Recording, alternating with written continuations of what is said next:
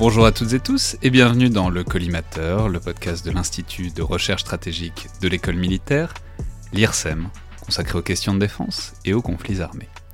Je suis Alexandre Lublin et aujourd'hui, pour parler des relations franco-britanniques en matière de défense, j'ai le plaisir de recevoir Alice Panier, assistante professeure en relations internationales et en études européennes à l'université Johns Hopkins à Washington, chercheuse associée à l'IFRI aussi, l'Institut français des relations internationales, dont vous publiez un focus stratégique consacré à cette question intitulée Complémentarité ou concurrence, la coopération franco-britannique et l'horizon européen de la défense française, qui est paru il y a quelques jours, donc bonjour.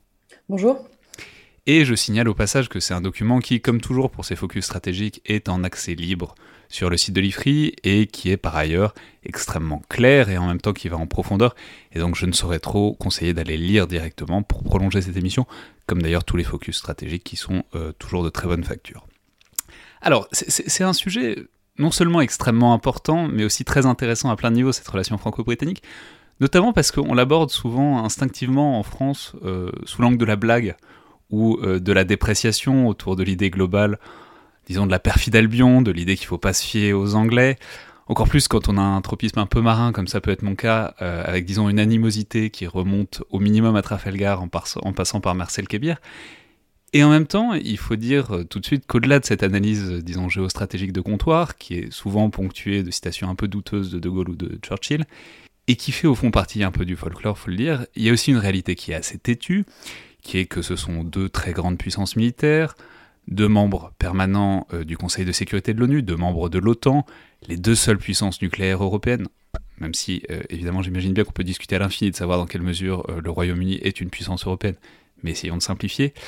Deux pays donc qui sont globalement de même rang et de puissance militaire à peu près comparables, et qui sont d'accord, sinon surtout, du moins sur l'immense majorité des sujets stratégiques et diplomatiques dans le monde. Et tout ça, c'est pas nouveau du tout, et pourtant ce sont deux pays dont la coopération militaire n'est que très récente, puisque le premier partenariat formel, c'est par les traités de Lancaster House de 2010, qui sont évidemment centraux et dont on va euh, évidemment largement reparler. Donc, pour entrer, disons, dans le sujet par l'angle historique, ma première question serait simplement pourquoi ces deux pays, qui sont globalement alignés depuis la Seconde Guerre mondiale et même avant, qui sont par exemple intervenus militairement à Suez en 1956 ensemble, contre la nationalisation du canal, même si c'est pas forcément le plus grand succès stratégique de l'histoire française. Pourquoi euh, donc est-ce que la coopération militaire bilatérale est, disons, une relative innovation entre ces deux pays? Alors, merci beaucoup de me donner l'occasion de, m'exprimer sur ce sujet euh, sur lequel j'ai travaillé au cours des euh, pratiquement dix dernières années. Vous êtes synchrone avec Lancaster House, du coup. Tout à fait. C'est en fait, voilà, c'est exactement Lancaster House étant en fait la cause de mon intérêt pour le sujet, euh, puisqu'il s'agissait euh, d'une euh, d'une avancée assez assez concrète et, très ambitieuse en fait dans la relation franco-britannique et plus généralement sur la coopération de défense en Europe, puisque dans les années avant Lancaster, on parlait beaucoup de politique par l'Union européenne et, et ça c'était en dehors de l'Union européenne, donc c'était intéressant. Mais en revanche, vous avez vous avez suggéré que la coopération franco-britannique était récente. Euh, ce qui n'est pas vraiment le cas, puisqu'en fait, euh, on, elle, remonte aux années 60 pour quand on, quand on s'intéresse aux questions d'armement, au programme d'armement conjoint, qui, qui remonte euh, aux années 60 avec le, le, le Puma, le Jaguar, ou, euh, des programmes notamment voilà, d'avions ou d'hélicoptères, ou dans le domaine des missiles, par exemple. Et, euh, et, sur le plan euh, politico-diplomatique des alliances militaires, ça remonte à 1904. Donc en fait, c'est la plus vieille alliance militaire euh, de la France euh, en Europe. Et, et, et, la France et le Royaume-Uni ont toujours été du même côté dans, les, dans les guerres depuis le début du XXe siècle. Et,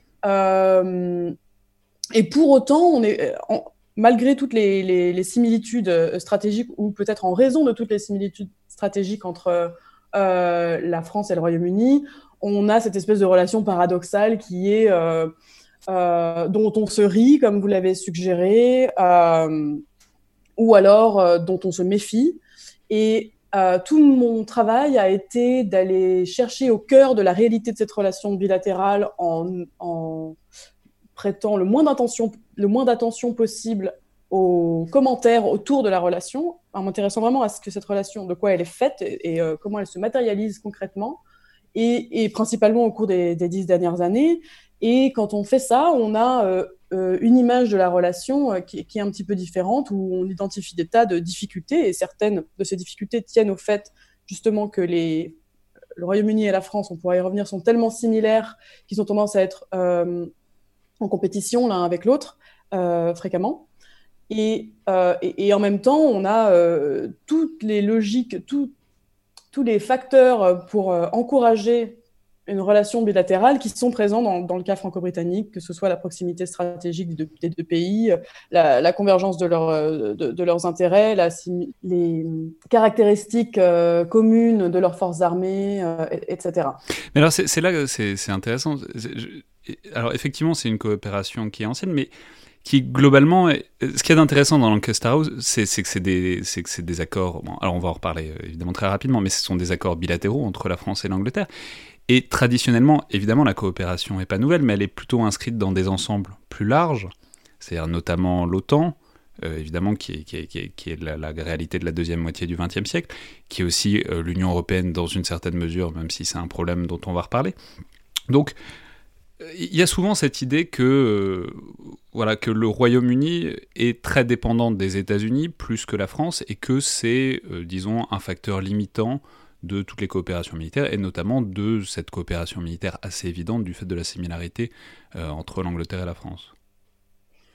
Donc en fait, toute la difficulté de la relation franco-britannique, c'est que malgré l'ensemble de, de, caractéristiques conjointes et de convergences stratégiques assez fortes entre les deux pays, il y a une pierre d'achoppement principale qui est celle des orientations diplomatiques des, deux pays, avec euh, Londres qui s'est tourné très tôt euh, pour de multiples raisons vers, euh, vers Washington.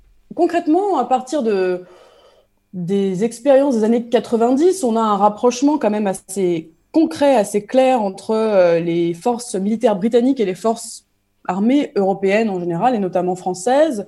Euh, dans les guerres de, pendant les guerres de Bosnie, on a une très grande proximité euh, opérationnelle en fait entre, entre les forces françaises et les forces euh, britanniques. On a ensuite des expériences conjointes des Français et, des Européens plus généralement avec les, les, les Britanniques dans la guerre du Kosovo, dans la guerre d'Afghanistan à partir de 2001, etc. Donc, de fait, les Britanniques sont en fait engagés auprès des Européens et ils ne sont pas, euh, ils n'ont pas comme partenaire euh, unique les États-Unis. Simplement, c'est une question de, de, préférence et de, hiérarchie des, priorités stratégiques. Donc, mais on a quand même de, fait euh, ce, rapprochement concret, notamment sur le plan opérationnel dans les années 90-2000, et c'est une des raisons qui va pousser Paris et Londres à, aller plus loin dans le rapprochement avec un, euh, des, plus grandes ambitions sur, euh, sur l'interopérabilité des forces françaises et britanniques, sur la possibilité de mener des opérations de haute intensité euh, conjointement avec un commandement bilatéral, etc. On pourra, y revenir. Donc ça, c'est un premier volet, c'est de fait des expériences conjointes dans les années 90-2000 entre les armées françaises et, britanniques. Et aussi, on a un affaiblissement de la relation spéciale, entre Londres et Washington. Euh, notamment à partir du début de la présidence euh, Obama. Barack Obama est un petit peu moins intéressé euh, euh déjà par l'Europe que, que les présidents jusqu'à lui, y compris George W. Bush, puisque c'est évidemment Obama qui, qui, qui, commence à mobiliser cette idée de, de, de pivot vers, vers l'Asie. Donc, il est généralement moins intéressé vers l'Europe et moins intéressé aussi dans, euh, par cette relation euh, entre guillemets spéciale entre, entre Paris et Londres. Donc, on a quand même un sentiment à Londres euh, d'avoir beaucoup investi dans la relation spéciale avec Washington, notamment dans les guerres d'Afghanistan, mais surtout d'Irak, qui ont coûté très cher euh, au Royaume-Uni à la fois sur le plan budgétaire et en termes de pertes d'hommes sur le terrain. Donc, euh, il y a une, frustration euh, de Londres par rapport à, sa relation bilatérale avec Washington qui va en partie faciliter quand même le rapprochement avec Paris. D'autant qu'il y a en plus des jalons qui ont déjà été posés, puisque ce que vous décrivez très bien dans cette note, c'est que tout au long de la décennie, euh, notamment 2000, il y a tout un secteur qui est, euh, on a l'impression, un peu le ferment de ce que va être la coopération de défense, enfin de, des avancées en coopération de défense, qui est euh, le secteur nucléaire. Ce qui pourtant n'est pas forcément le secteur vers le, dans lequel on attendrait le plus une coopération euh, internationale, puisque c'est vraiment le domaine stratégique et souverain par excellence pour, pour les puissances nucléaires. Et en plus, on sait que le Royaume-Uni est très dépendant des États-Unis pour sa dissuasion nucléaire. Donc peut-être expliquez-nous pourquoi et comment ça s'est fait, cette espèce de rapprochement entre la France et le Royaume-Uni autour du nucléaire dans les années 2000 voilà, il faut bien comprendre que dans les relations franco-britanniques, comme dans toutes les relations bilatérales de défense, il y a toujours plusieurs volets. Il y a un volet euh, euh, grandes orientations stratégiques et diplomatiques, euh, convergence ou pas des, vues sur, en termes de politique étrangère, on va dire. Il y a le volet opérationnel, militaire, de culture stratégique ou de culture militaire, plus précisément. Est-ce qu'on est capable de faire la guerre ensemble Est-ce qu'on la fait de la même manière Est-ce qu'on prend les mêmes risques sur le terrain, etc. Il y a la question des capacités et, et, de l'industrie de défense. Est-ce qu'on utilise le même type de matériel? Est-ce qu'on peut même être complètement interopérable sur le plan matériel, avoir les, mêmes outils pour faire la guerre? Et puis, dans le cas de certains pays, notamment la France et le Royaume-Uni, cette dimension ultime de la dissuasion nucléaire, euh, qui est vraiment quelque chose qu'évidemment, euh, en Europe, Paris ne partage euh, qu'avec Londres. Et alors, vous avez mentionné la, dépendance britannique aux États-Unis sur le plan de leur dissuasion, et c'est vrai.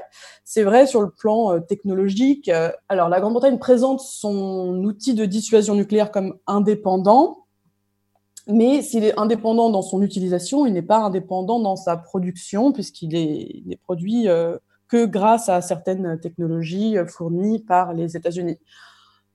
Alors, de fait, euh, puisque ça, ça remonte aux années 50, ça a limité euh, fortement euh, ce que Paris et Londres pouvaient faire ensemble sur le plan de la, dissuasion nucléaire, puisque pour Paris, il était hors de question, en tout cas publiquement, de, coopérer avec les États-Unis pour, ce qui est de la dissuasion. Donc, Paris a développé une dissuasion indépendante, produite nationalement et utilisée de manière autonome alors que les Britanniques ont fait le choix de coopérer avec les États-Unis, ce qui a donc limité très très fortement les multiples tentatives de, coopérer.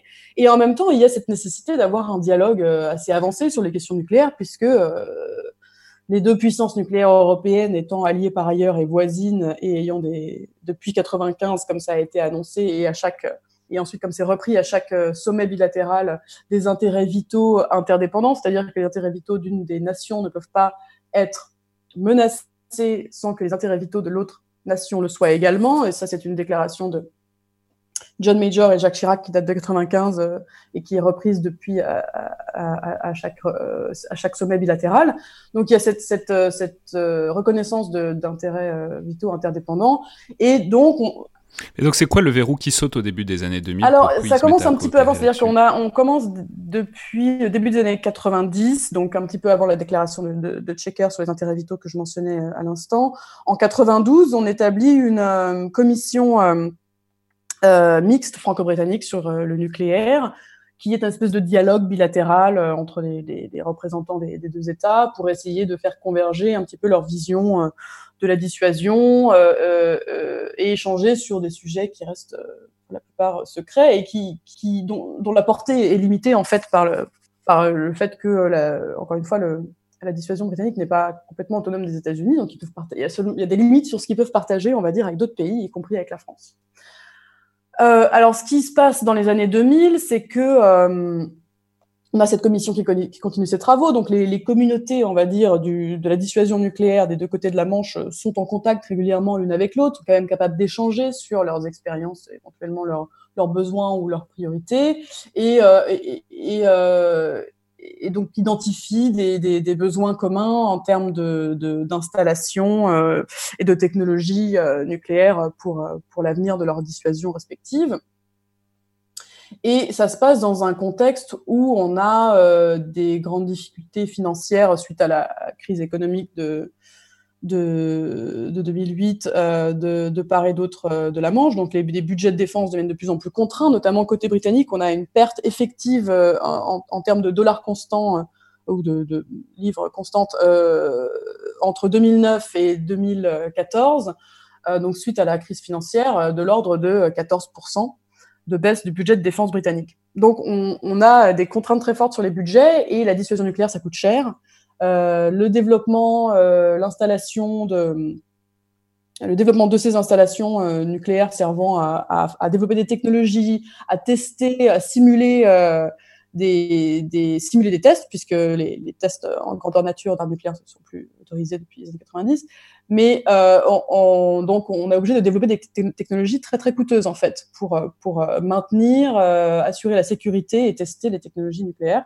Et donc ça, c'est un élément. Donc un affaiblissement du lien bilatéral euh, entre, entre Londres et Washington. On a notamment un discours de Barack Obama en 2009 à Prague qui, qui euh, appelle à euh, euh, ce qu'on appelle Global Zero, c'est-à-dire euh, se, diriger au niveau global vers euh, un monde sans armes nucléaires.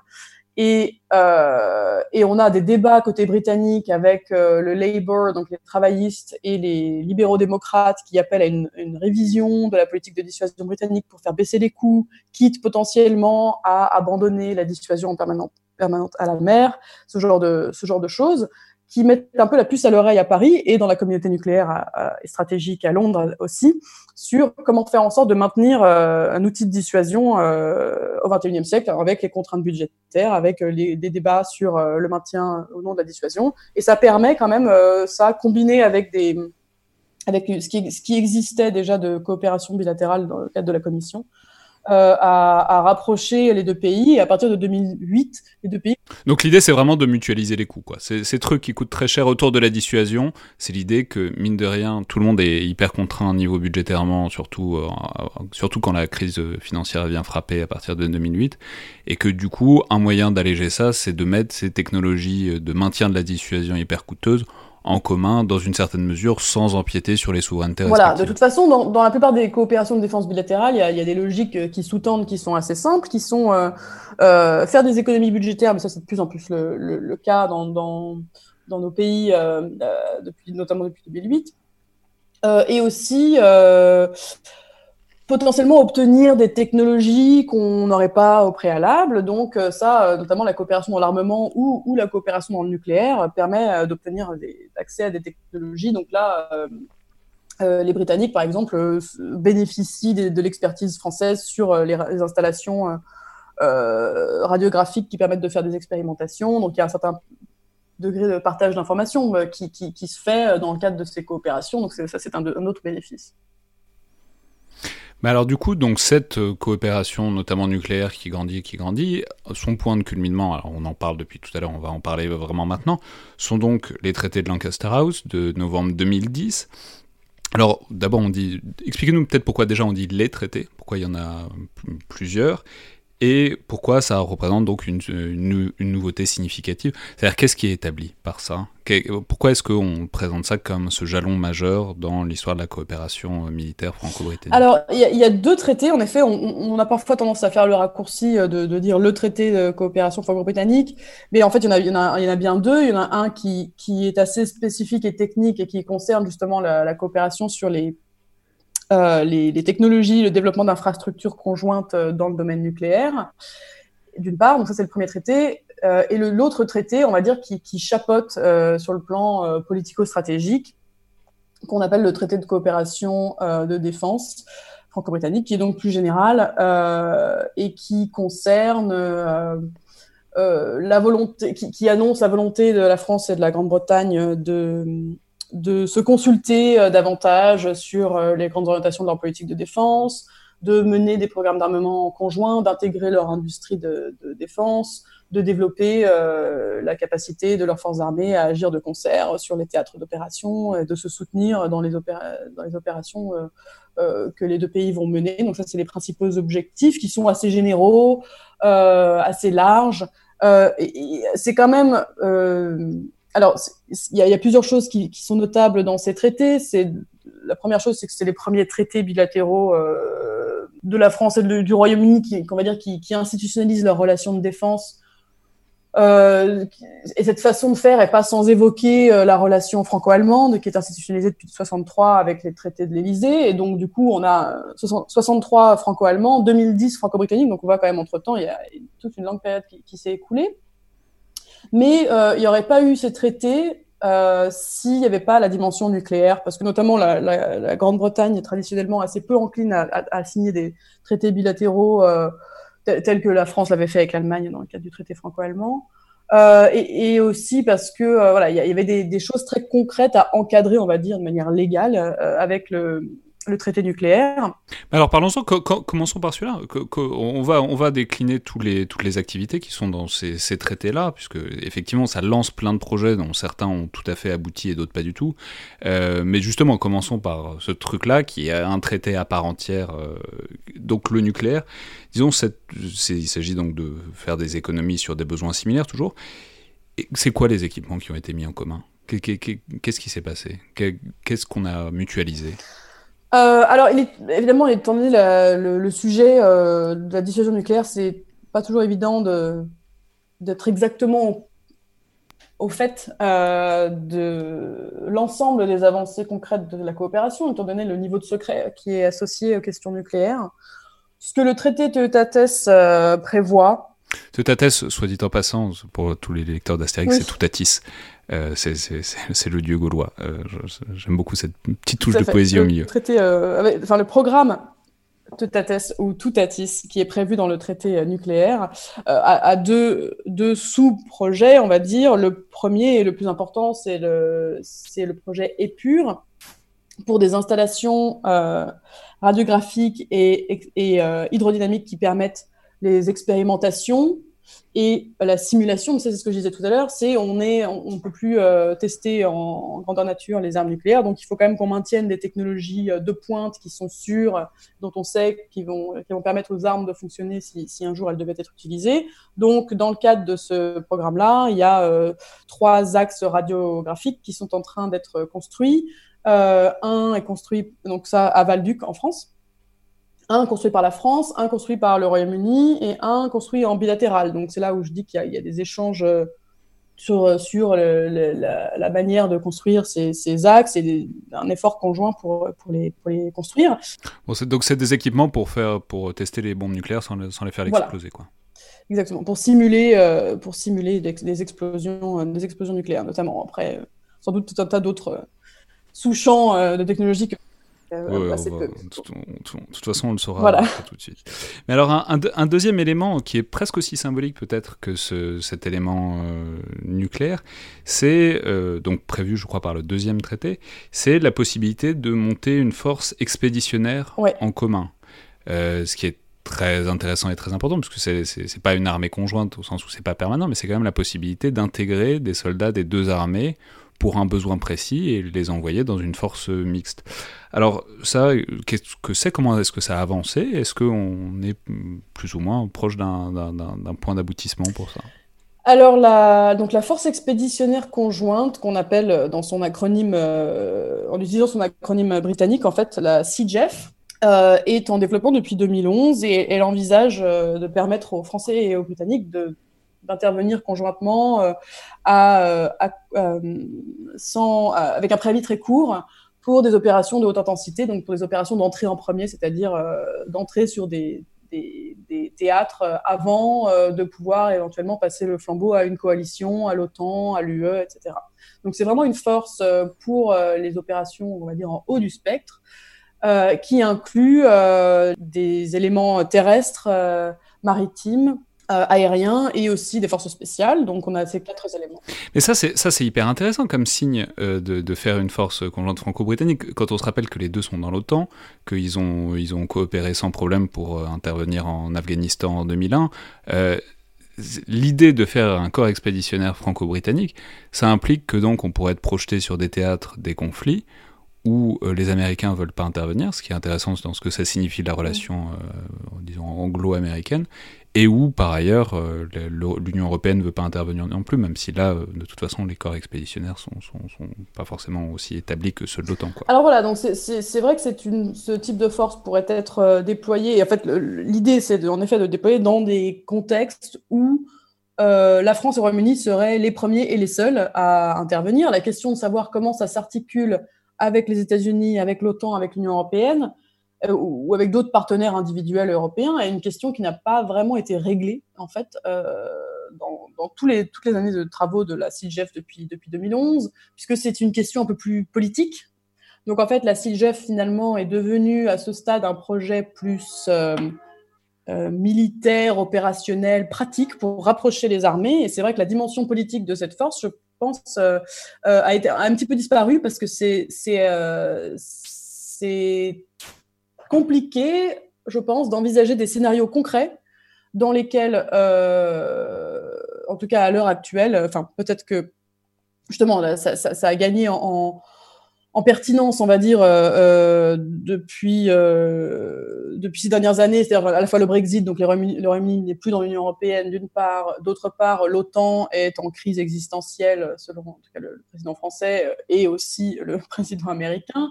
Donc on est peut-être plus proche aujourd'hui d'un type de cas où ni les États-Unis, ni l'Union européenne, ni l'OTAN ne seraient prêts à intervenir sur un théâtre donné. Mais Toujours est-il que donc le, projet de, force expéditionnaire conjointe est plutôt devenu un projet euh, pour les militaires, pour qu'ils se rapprochent euh, plus, concrètement, pour qu'ils puissent être déployés ensemble, mais la dimension politique est, un petit peu passée, on va dire, sous le tapis. Ouais, mais c'est ce que j'allais dire, c'est là où c'est aussi où c'est très intéressant, c'est que c'est une, coopération qui se fait vraiment à travers les hommes, du coup, parce que pour faire, pour envisager un corps expéditionnaire commun, en fait, ça implique de s'entraîner tout le temps, ça implique d'intégrer des officiers, mais bon, c'est un truc enfin, qu'on sait, quoi. Dans la marine française, il y a tout le temps des officiers britanniques un peu partout. L'inverse est, est, vrai aussi. Donc c'est aussi intéressant, cette dimension de la coopération de défense. C'est-à-dire au-delà des grands projets, au-delà de l'équipement, dont on reparlera, au-delà des grands trucs structurels, c'est aussi l'idée qu'il peut y avoir une coopération qui se fait par le bas et qui se fait par les hommes, quoi. En, faisant en sorte qu'ils apprennent à se connaître et à bosser ensemble, quoi. Oui, alors ça, c'est justement très important si on repense au début de notre conversation, qui est où, euh, on a soit... Euh, le doute, soit euh, le rire qui vient quand on évoque la relation franco-britannique. Donc en fait, le fait de forcer des, dizaines et des dizaines d'officiers soit à être en échange au Royaume-Uni ou en France ou à s'entraîner en, s'entraîner ensemble régulièrement ou à développer des doctrines communes, même des méthodes de travail communes qui sont des méthodes aussi, enfin, qui, ça, revient parfois à des choses aussi pratiques et concrètes que la façon de structurer un document de travail euh, conjoint, etc., ou la façon de gérer une réunion. Et en fait, c'est vrai que c'est des choses aussi banales que ça qui sont nécessaires parce que euh,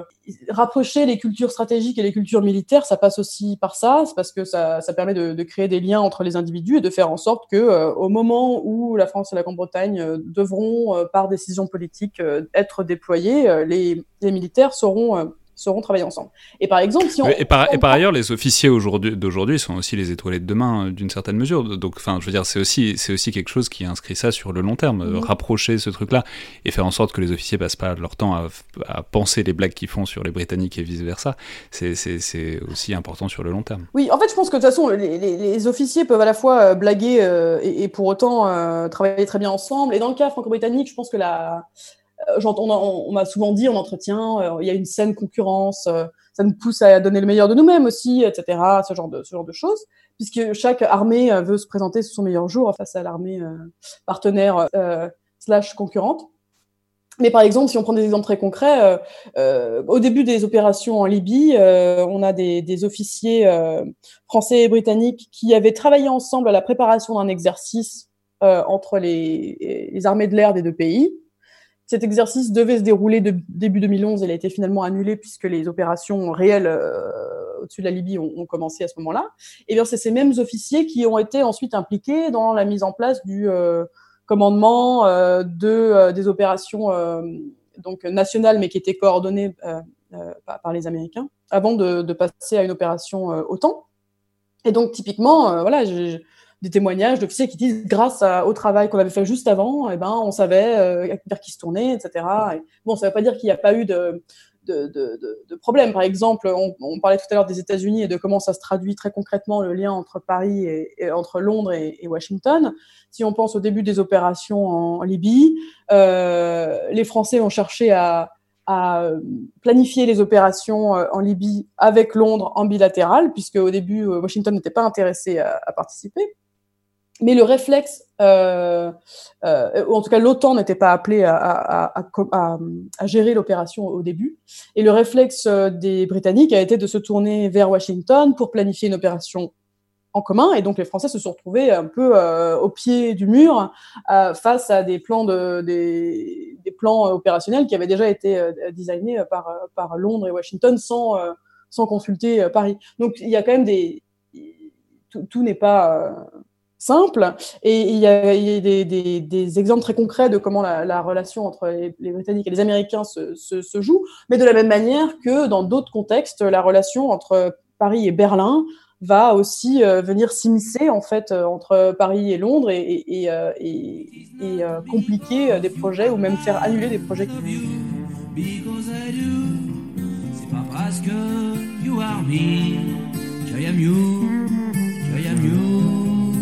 Was really beautiful in the middle of the fool. Don't let me misunderstood. Don't let me no I would. My loving, my marshmallow. You are Mel and I are Beau. You give me all what you have. I say thank you. You are bien brave. It is not because you are I love you.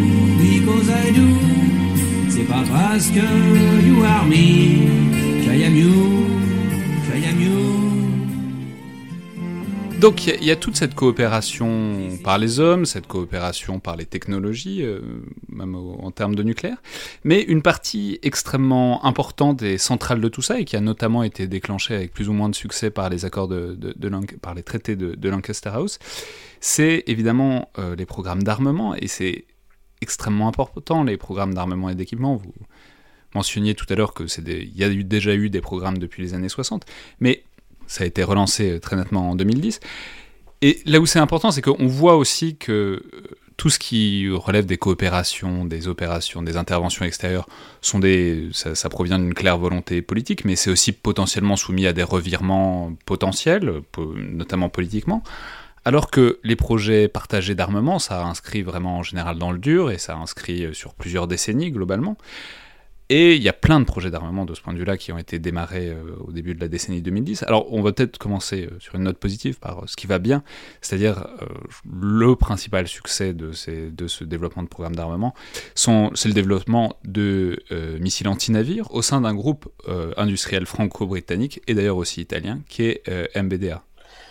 Voilà. Alors c'est ce qu'on constate et c'est pas euh, typiquement euh, franco-britannique, hein, c'est assez euh, commun à toutes les relations de défense bilatérales. C'est l'armement, c'est vraiment le sujet le plus difficile sur lequel deux pays peuvent coopérer si les deux pays possèdent une industrie une industrie de défense, parce qu'en fait c'est assez facile de coopérer avec un pays qui n'a pas d'industrie quand on en a une, même si ça, ça présente tout un tas de difficultés aussi en termes de de contrepartie éventuelle, de transfert de technologies qui, sont, qui seraient nécessaires, etc.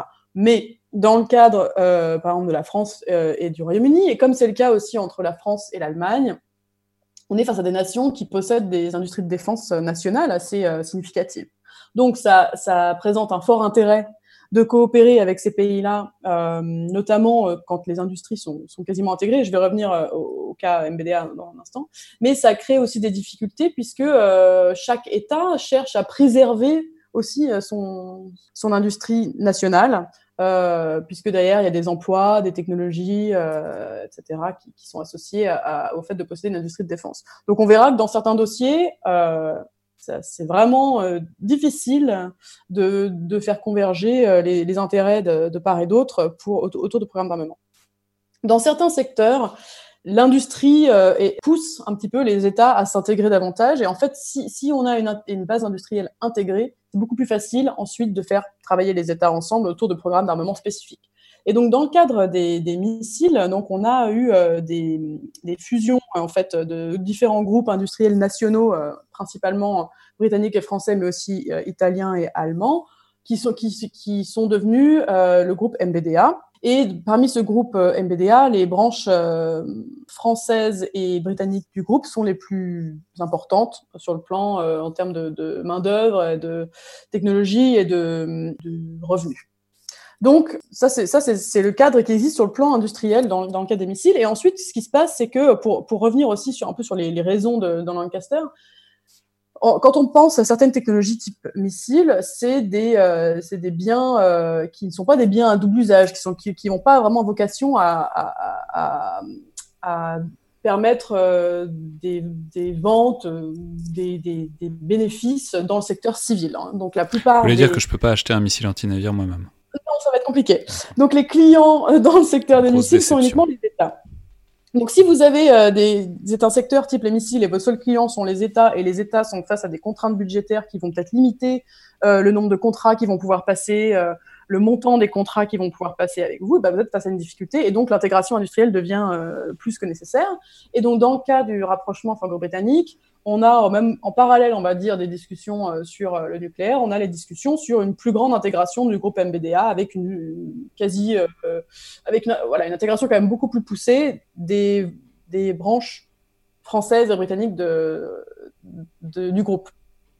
Et pour faire ça, donc, l'idée, c'est de créer des, des pôles de technologie, des centres d'excellence qui, qui, sont gérés conjointement par les Français et les Britanniques avec des technologies qui, du coup, vont être abandonnés euh, d'une partie euh, à côté de la frontière et pour être euh, pour être concentrés, se trouver voilà, dans un des dans un des deux pays, donc créer vraiment une très forte interdépendance industrielle entre entre les deux pays. Et donc ça, ça a été mis en œuvre, ça a été, on va dire, lancé officiellement avec les traités de Lancaster en 2010, donc le projet One Complex Weapon, donc une, filière missile franco-britannique. Euh, et, et, pour mettre en œuvre cette, cette, grande démarche d'intégration industrielle, euh, le, il y a eu un programme qui a été lancé euh, au cours de la décennie, qui est le programme anti-navire léger, qui est un, petit programme, mais qui permet de, commencer à, à concrétiser cette, cette, séparation en centre d'excellence de part et d'autre de la frontière française et britannique. Et euh, pour que ce projet continue et que les économies euh, qui sont prévues puissent être réalisées, il faut en fait que, plusieurs programmes soient lancés, qu'il y ait euh, une, série en fait de, projets bilatéraux. Et donc là, une, des grandes questions qui se posent, c'est courant 2020, les Français et les Britanniques vont-ils lancer le projet de futur missile anti-navire, euh, futur missile de croisière, qui serait un aboutissement beaucoup plus significatif euh, de ce projet d'intégration euh, industrielle qui est en cours, mais qui, avance, qui avance plutôt bien.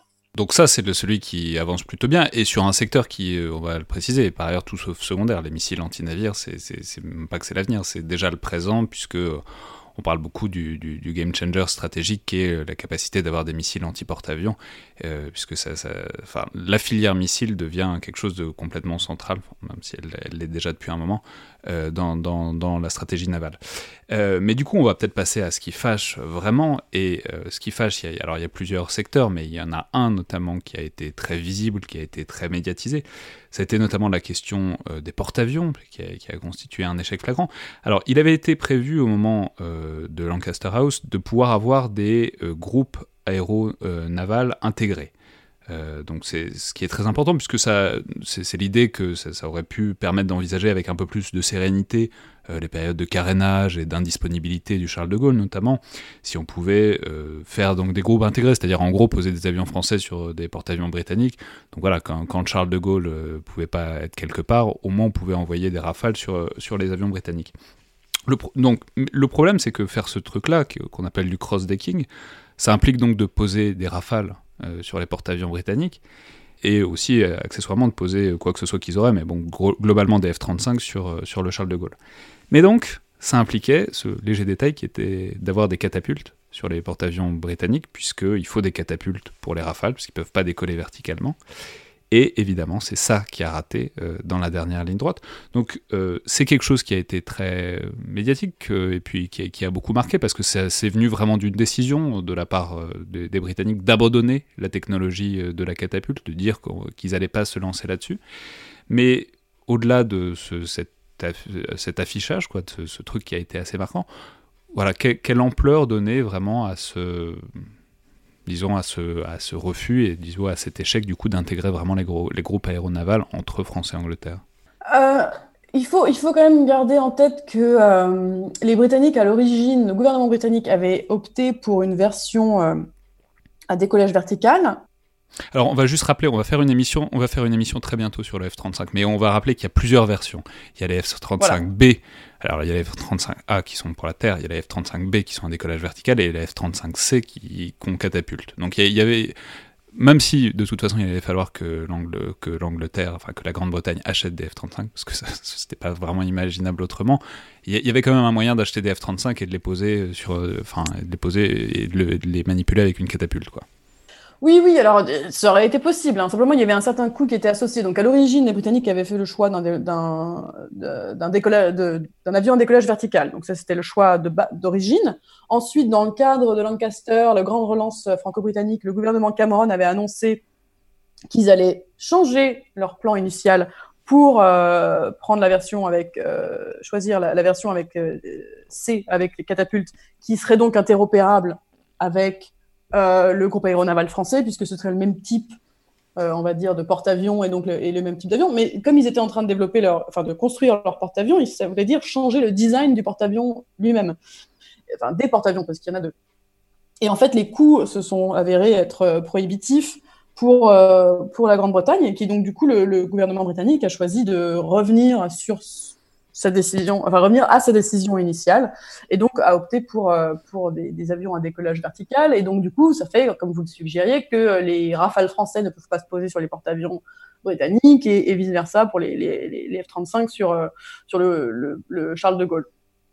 Euh, notons par ailleurs que les Britanniques n'avaient pas de porte-avions et, pour l'instant ils sont en, mise, en, en, cours de mise en service. Donc ça fait plusieurs années que les Britanniques n'avaient pas de porte-avions, uniquement des, porte-hélicoptère. Euh, et, donc, euh, en fait, de toute façon, euh, l'étendue de la coopération autour des groupes aéronavals était de fait un peu limitée ces dernières années. Mais donc, clairement, ça, limite l'ambition de ce qui va pouvoir enfin, l'ambition de ce qui peut être envisagé en termes de coopération entre les marines des deux pays.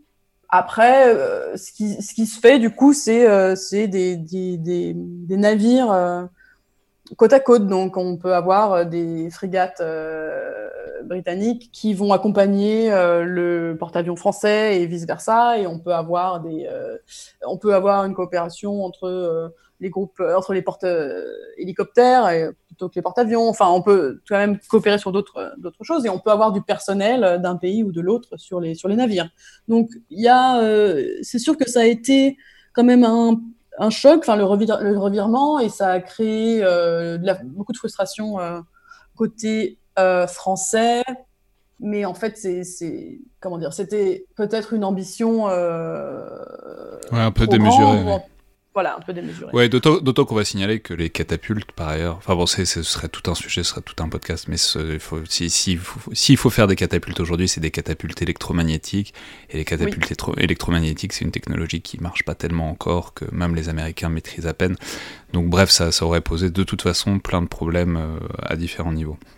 Mais alors, un deuxième point d'achoppement, peut-être encore plus spectaculaire euh, que, le premier, c'est euh, aussi ce qui se profile à l'horizon en termes d'aviation, puisqu'il faut rappeler que les deux pays devaient coopérer sur euh, des projets, disons, aériens, à la fois de drones et d'avions pilotés, disons dans le cadre du SCAF, le système de combat aérien futur, mais qui de toute façon c'est un mixte qui doit comprendre à la fois des avions avec pilote et des drones. Et là, euh, c'est une coopération qui, disons, euh, n'a pas été optimale. Alors, de toute façon, les Anglais allaient acheter des F-35, donc ça, ça, les place seulement une génération derrière ce que sera, espérons, le SCAF. Mais euh, quand même, il y a eu un achoppement et il y a eu un retrait assez net des Britanniques de tout ce projet-là, qui est destiné par ailleurs à être un projet intégré européen. Oui, alors il y a très compliqué le dossier de, le, dossier de l'aéronautique et, notamment des drones, enfin des, avions non pilotés et aussi du futur de l'aviation de combat. Donc en fait, il y a, eu un ensemble d'échecs. Hein. Euh, il y a eu un, échec euh, sur les drones euh, mâles, donc les drones moyenne altitude, longue endurance.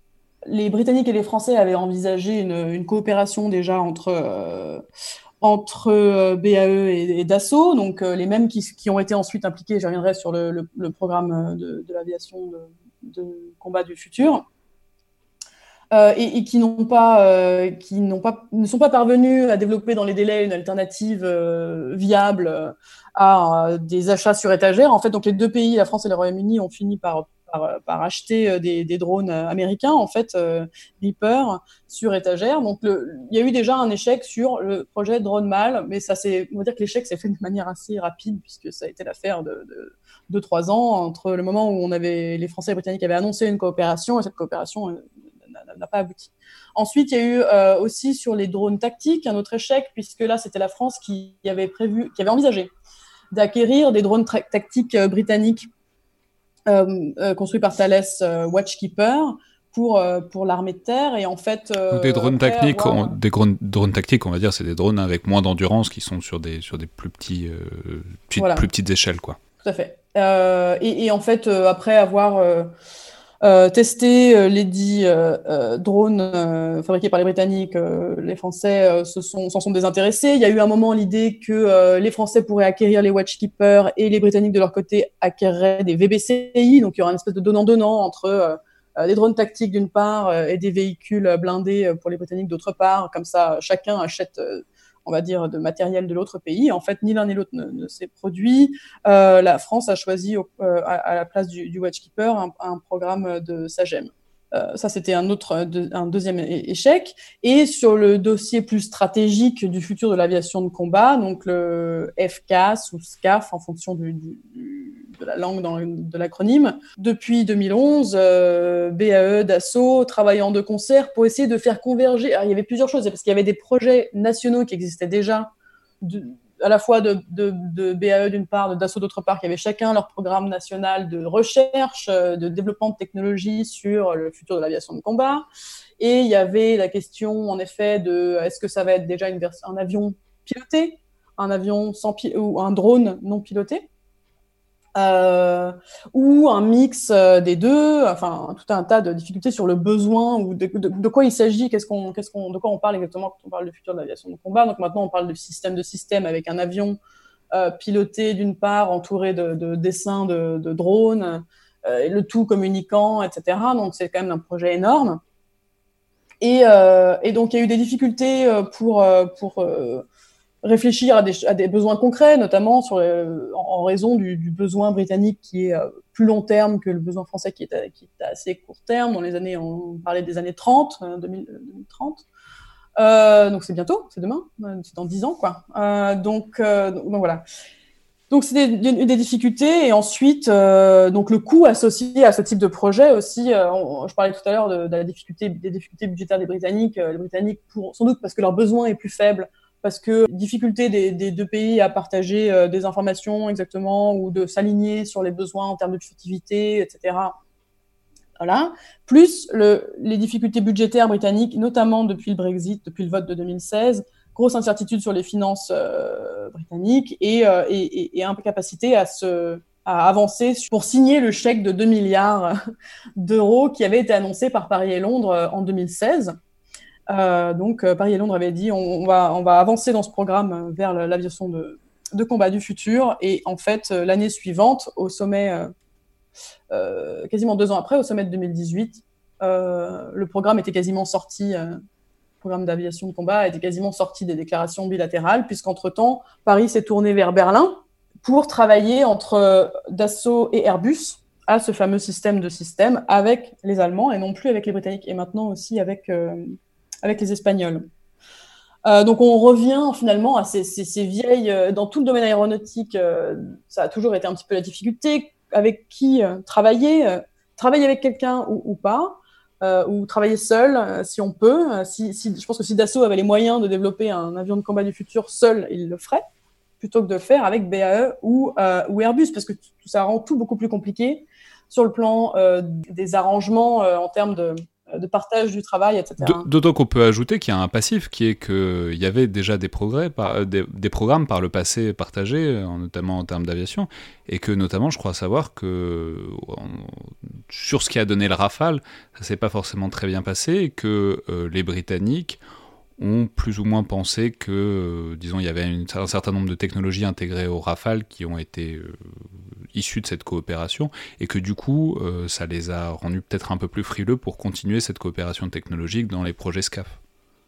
Oui, alors après, ce, problème, il se pose un peu des deux côtés parce que voilà, on, a dit que euh, le, les Français auraient utilisé la, coopération dans le cadre de, l'Eurofighter pour ensuite construire leur Rafale en national, par exemple.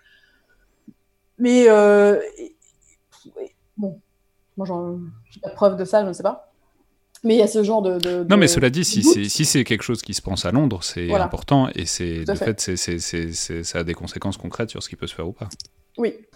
Il y a des, des doutes sur la fiabilité de part et d'autre. Hein, euh, et l'historique, comme, comme dans le cas des, des porte-avions, comme dans tous les autres tous les domaines de coopération, l'historique, le passif euh, est, est, extrêmement important dans la possibilité d'envisager des coopérations. Euh, et, et, ça, et ça se manifeste aussi dans, le cas présent, dans, dans le cadre de, futur de l'aviation de combat. Après, il reste encore à voir si, euh, comme euh, Français et Botanique continuent de travailler quand même sur euh, ce qu'on ce qui présente comme des briques de technologie, c'est-à-dire que euh, il y a quand même des domaines sur le futur de l'aviation de combat sur lesquels les deux pays collaborent encore, et qu'à terme il y aurait une possibilité pour faire converger ce qui entre-temps est devenu un programme, un projet national ou en tout cas en coopération en partie avec, avec l'Italie euh, de Tempest, donc le projet euh, FCAS à la, à la britannique, et d'une part, et d'autre part, le projet franco-allemand euh, ou franco-germano-espagnol de qui porte exactement les mêmes acronymes. de toute façon, on espère tous qu'on va trouver des noms plus stylés que le SCAF très prochainement, parce qu'il y a un déficit de branding assez apparent sur les noms mais ça, reflète aussi euh, la réalité euh, encore assez indéterminée, je pense, de, ces projets. Et, il n'est pas du tout exclu que le projet avec l'Allemagne tombe à l'eau aussi, parce que l'Allemagne a aussi du mal à, aligner euh, sur le plan financier. Mais alors justement, parlons-en, puisque en termes d'alliance militaire, l'autre pendant, presque le vase communicant, on, y fait référence un peu depuis tout à l'heure, mais donc ce, disons cet autre, ce vase communicant de la, coopération franco-britannique, c'est la coopération entre la France et l'Allemagne. Euh, sur le plan militaire. J'essaye désespérément de ne pas employer euh, l'expression alliance de revers, parce que ça fait très euh, fin du 19e siècle, mené vers, enfin, qui mène vers la Première Guerre mondiale. Mais c'est intéressant, l'Allemagne comme cas, parce que c'est un partenaire qui, qui rien à voir en termes de dimension et de puissance militaire. Concrètement, s'il y, un pro, y a un problème dans le monde demain, c'est pas avec l'Allemagne qu'on va partir à la guerre. Enfin, si, si on part à la guerre avec l'Allemagne, ça, ça, va mener nettement moins loin qu'avec la Grande-Bretagne, disons. Mm. Et en même temps, c'est un partenaire qui s'inscrit dans une dimension plus stable et plus structurelle au sein d'un projet européen, avec qui il y a des partenariats industriels et qui risque probablement moins de s'enfuir soudainement que, que la Grande-Bretagne. Donc comment dire, où en est ce, cette espèce de mouvement de balancier français à la lumière à la fois bon, des, projets avec l'Allemagne, mais aussi de, de, de, des évolutions britanniques et notamment du Brexit Alors en effet, il y a une c'est un peu le jour et la nuit, euh, la relation avec Londres et la relation avec, euh, avec Berlin. Euh, et en fait, le titre du, du, focus stratégique, là, c'est complémentarité ou concurrence. Et en fait, pour l'interrogation, et cette notion de complémentarité ou de concurrence, c'est à la fois, à la base, je l'avais pensé, est-ce que les relations franco-britanniques et franco-allemandes sont complémentaires ou concurrentes l'une de l'autre Mais ça peut se jouer aussi pour décrire la relation elle-même. C'est-à-dire qu'en fait, finalement, on a une relation franco-britannique qui a plus tendance à être concurrente ou en tout cas d'être présentée comme telle, alors que la relation franco-allemande est plutôt présentée comme une relation complémentaire avec euh, la France qui est euh, qui se veut une grande puissance, qui est interventionniste, etc. Une Allemagne qui est plutôt une, une, puissance de consensus en Europe et, euh, et, qui est moins encline à un usage de la force militaire, etc. Donc on a une plus grande complémentarité, en tout cas sur, les, sur le plan des cultures stratégiques entre, entre Paris et Berlin, ce qui ne veut pas dire qu'il n'y a pas une concurrence, notamment sur le plan euh, industriel, comme dans toute puissance industrielle, entre, entre, entre la France et l'Allemagne. Mais à la fois, donc, il y a aussi une concurrence entre les relations, enfin une complémentarité euh, et une concurrence entre les relations, c'est-à-dire que la relation de Paris avec Londres et Berlin, ces deux relations sont complémentaires, puisqu'il y en a une, encore une fois, qui est sur certains sujets haut du spectre, qui ne sont pas du tout les mêmes sujets que euh, sur lesquels Paris travaille avec Berlin, c'est-à-dire qu'on a le nucléaire, euh, les grands enjeux stratégiques internationaux, hein, euh, les interventions militaires euh, de haute intensité, etc. C'est sûr que c'est pas du tout les mêmes sujets sur lesquels Paris travaille normalement avec Berlin, qui sont plutôt voilà des projets, des questions autour de l'intégration européenne et aussi de l'intégration industrielle autour d'Airbus, et de, euh, de rapprochement des cultures stratégiques. Euh. Donc on a, enfin, on, a, des fonctions, on va dire, ou des sujets des, deux, euh, des deux relations qui sont un, peu différentes. Après, Paris essaye de travailler avec Berlin de plus en plus sur des sujets justement stratégiques. L'annonce récente du président Macron sur un dialogue avec les partenaires européens autour de la dissuasion nucléaire, ça se dirige notamment vers Berlin.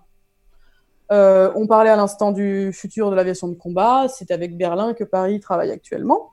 Et donc, évidemment, si c'est des avions de combat qui vont ensuite servir à, euh, qui vont ensuite être amenés à transporter euh, les missiles servant à la dissuasion nucléaire française, il va falloir aborder des, sujets euh, très sensibles dans le développement de cette euh, capacité hein, de l'aviation de combat. Donc il y, a, aussi, il va y avoir, une émission de ces sujets très stratégiques euh, dans la relation avec Berlin. Et ensuite aussi sur le plan opérationnel des interventions, Paris espère pouvoir développer la relation franco-allemande sur la base d'un petit virage pris par l'Allemagne depuis quelques années, qui est Berlin, en tout cas certains à Berlin, puisque c'est pas non plus consensuel, souhaitent que l'Allemagne euh, prenne plus de responsabilités entre guillemets sur le plan international, quitte à euh, euh, envoyer en tout cas des, casques bleus au Mali, mais aussi voilà, continuer à, participer aux opérations militaires menées par les partenaires européens, dont la France, y compris par exemple au Sahel ou au Levant. Très bien, bah, on va donc voir comment ça évolue euh, sur ce sujet qui est vraiment extrêmement mouvant puisque c'est un peu la question qui se repose à chaque fois qu'il y a des nouvelles annonces, notamment en termes d'achat d'équipement. Merci beaucoup, Espagné. Merci. C'était donc le Collimateur, le podcast de l'IRSEM, l'Institut de recherche stratégique de l'école militaire. Je vous rappelle que toutes vos suggestions et remarques sont les bienvenues. Vous pouvez nous les envoyer par mail ou sur les réseaux sociaux de l'IRSEM. Et n'oubliez pas, abonnez-vous, notez et commentez le podcast, notamment sur iTunes. Euh, ça, nous, aide à savoir ce que vous en pensez et ça aide à le faire connaître. Merci à toutes et tous et à la prochaine fois.